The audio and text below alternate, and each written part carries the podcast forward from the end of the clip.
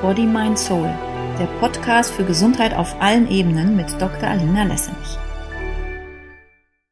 Meine Lieben, willkommen zum heutigen Post namens Psychohygiene. Eines meiner Haupt- und auch meiner Lieblingsthemen ist das Thema Entgiftung.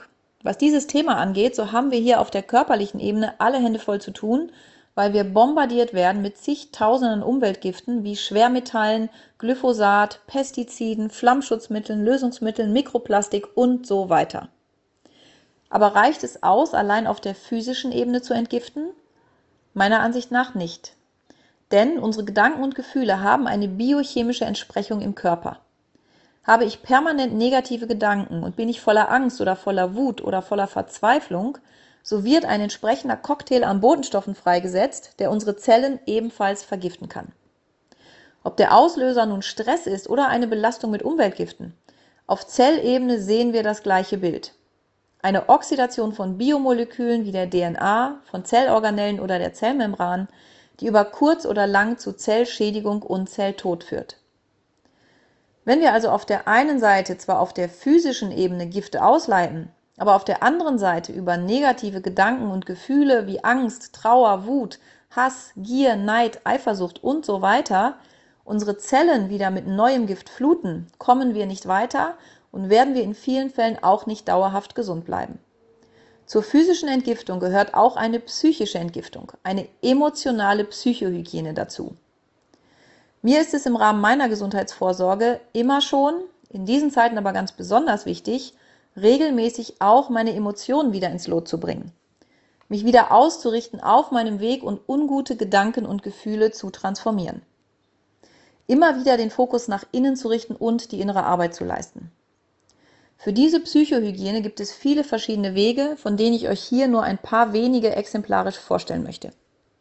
Ein sehr effektiver Weg, mit seinen Gedanken und Gefühlen zu arbeiten, ist ein Prozess namens The Work von Byron Katie.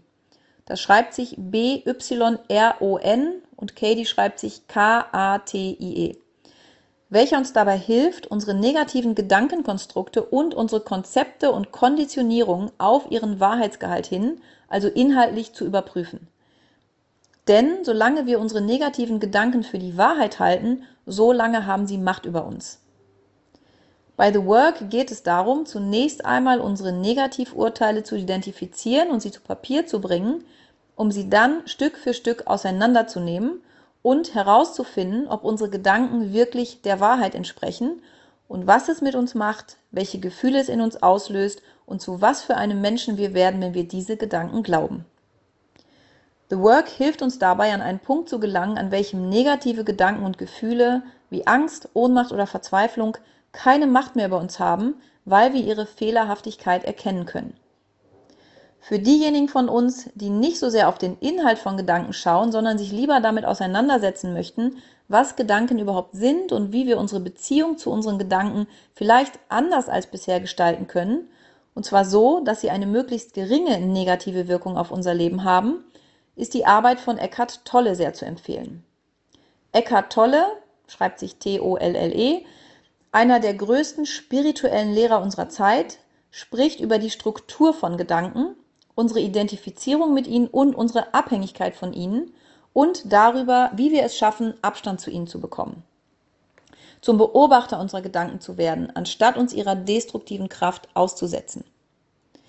Er spricht darüber, wie es gelingt, im Hier und Jetzt zu sein und gegenwärtig zu werden, anstatt zum Beispiel in Gedanken an die Vergangenheit festzuhängen oder, wie es gerade bei vielen Menschen der Fall ist, in auf die Zukunft projizierten Ängsten zu versinken. Insbesondere zwei seiner zahlreichen Bücher, nämlich Jetzt die Kraft der Gegenwart und Eine neue Erde sind in diesen Zeiten absolut empfehlenswert.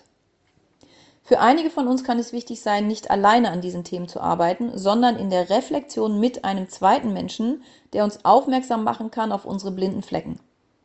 Der uns dabei hilft, auf dieselbe Situation aus verschiedenen Blickwinkeln zu schauen, Blockaden zu überwinden, Ängste zu transformieren und unsere destruktiven Muster aufzulösen um dadurch mehr in die eigene Stärke und Bestimmung zu kommen und unser Leben aufs nächste Level zu heben.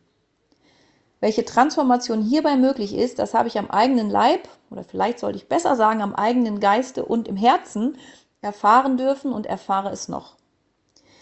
Wer sich hierfür interessiert, ich gebe von Herzen gern die Kontaktdaten dieses wundervollen Menschen weiter, werde aber gleich in meinem zweiten Post für heute auch noch etwas mehr über sie sagen. Für diejenigen von uns, für die es wichtig ist, den Körper mit ins Boot zu nehmen, es gibt ja Kopfmenschen und Bauchmenschen, es gibt eben auch Körpermenschen, die sehr stark über die Physis gehen und für welche gilt, wie im Körper, so im Geist. Für diese Menschen führt der Weg eher über Yoga-Techniken oder Qigong oder vielleicht auch übers Tanzen. Und für viele von uns wird die Meditation der Schlüssel sein, um aus dem Gedankenkarussell auszusteigen, in unsere Mitte zu finden und unsere Kraft wieder zu entdecken. Gerade in diesen Zeiten kann eine regelmäßige Meditationspraxis essentiell für uns sein. Als letztes möchte ich noch etwas erwähnen, was mich immer wieder mit mir selber und mit meiner Lebensfreude verbindet, wenn der Irrsinn da draußen mal wieder neue Höhen erreicht hat, nämlich der Wald. Oder natürlich jede sonstige Art von Natur.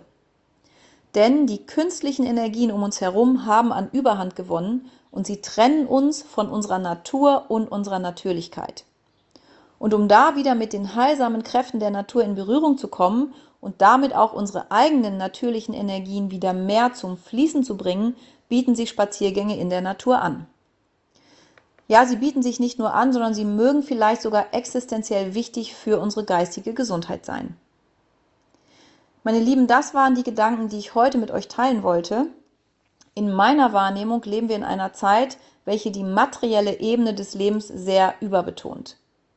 Wenn wir aber verstehen, dass jeder einzelne Gedanke und jedes einzelne Gefühl sich im Körper innerhalb von Sekundenbruchteilen in Materie verwandelt, das heißt, jeder Gedanke und jedes Gefühl verwandelt sich in ein physisches Molekül. Und wenn unsere Gedanken und Gefühle negativ sind, dann haben wir natürlich auch viel Cortisol und Adrenalin und andere Stresshormone im Körper. Wenn wir diesen Prozess verstehen, dann können wir wahrscheinlich auch verstehen, dass Psychohygiene ein ganz zentraler Aspekt der Entgiftung ist. Wer sich für dieses Thema näher interessiert, dem lege ich sehr ans Herz mal das Buch Moleküle der Gefühle von Candace Pert, der Nachname schreibt sich P-E-R-T, zu lesen. Meine Lieben, das war's erstmal für heute. Habt noch einen wundervollen Abend. Bis ganz bald. Alles, alles Liebe.